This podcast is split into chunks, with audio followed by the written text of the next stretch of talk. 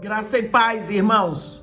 Vamos à nossa meditação desse momento na palavra escrita no Evangelho de Jesus Cristo, segundo Mateus, no capítulo 7. Mateus, capítulo 7, versículo 12. Tudo quanto, pois, quereis que os homens vos façam, Assim fazei o vós também a eles, porque esta é a lei e os profetas. Tudo quanto quereis que os homens vos façam, assim fazei o vós também a eles, porque esta é a lei e os profetas.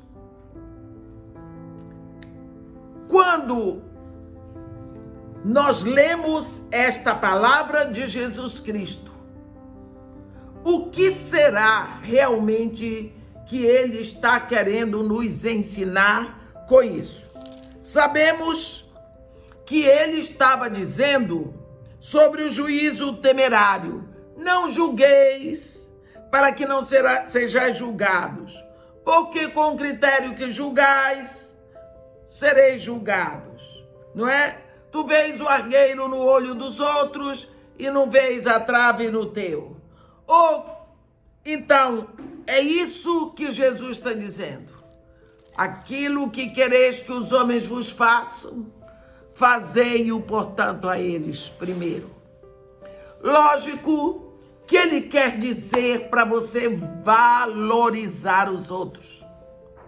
Valorizar os outros. E tem a ver com uma comunicação positiva. Jesus Cristo disse que a boca fala do que está cheio o coração. Ele queria dizer que nós precisamos expressar valor. Não é? Muitas pessoas que você vê por aí que desistiram da profissão, desistiram porque se sentem desvalorizadas na sua profissão. Não tem o menor incentivo. Isso mostra a deficiência gerencial, uma vez que não há incentivo verbal. Olhe bem o que pode acontecer com seu filho. Ele chega da escola com um ótimo boletim uma prova em que ele gabaritou tudo. Você diz para ele: não fez mais do que sua obrigação. Você é pago para isso. Você tem casa, comida, roupa lavada, tudo para trazer este resultado. É só isso que você precisa fazer. Pronto. Desculpem. Este é o seu dever. Qual foi o incentivo para esse menino continuar? Você sabia que incentivo é combustível? Combustível. Quando Abraão queria que Sara dissesse que era irmã dele para salvar a vida dele lá no Egito, Seria muito difícil para ela fazer isso. Ir para o harém, lá dormir com o faraó, ela não conhecia o homem, não estava acostumada a fazer isso. Não queria ir, o amigo dela, marido, tudo era Abraão. Mas ela fez porque ele disse: Bem sei que tu és mulher de formosa aparência. Os egípcios, quando te virem, vão dizer para Faraó da tua beleza e ele mandará te buscar. Dize, pois, que tu és minha irmã, para que me conserve a vida, porque o faraó gostava de mulher bonita, mas só se ela fosse viúva ou solteira. Casada não se via. Então ela teria que dizer que era irmã de Abraão. Para isso, ele disse para ela que a beleza dela era estonteante, não passaria despercebida porque ela era linda demais. Fez um elogio desse, desse para uma mulher, a mulher está na sua mão. Não deu outra. Não deu outra. Quando os egípcios gabaram na diante de Faraó, ela e vieram buscar Sara, ela disse: Eu sou irmã dele. A Bíblia diz que Deus visitou a casa de Faraó com muitas pragas por causa de Sarai, mulher de Abraão. Não foi por causa de Abraão, não. Foi por causa de Sarai. Por quê? Porque Sarai estava sofrendo. Ele só disse que ela era bonita. Lembra de Ana, mulher de Elcana, humilhada, arrebentada, porque Penina, a primeira esposa dele, tinha muitos filhos, mas ela não tinha, ela era estéril. Subiam de Ramataim Zolfim, da região montanhosa de Efraim, uma vez por ano para sacrificar ao Senhor dos Exércitos em Shiló. Chegava lá, Elcana dava porção do sacrifício para todos os filhos e filhas. Para Ana, ele dava porção dobrada, porque ele a amava e Penina não admitia isso. Então, quando subiam à casa do Senhor, Penina a humilhava, porque ela era estéril e isso era humilhante. Uma mulher que era estéril era vista como alguém que tem o ventre amaldiçoado. E por isso Ana ficava tão depressiva.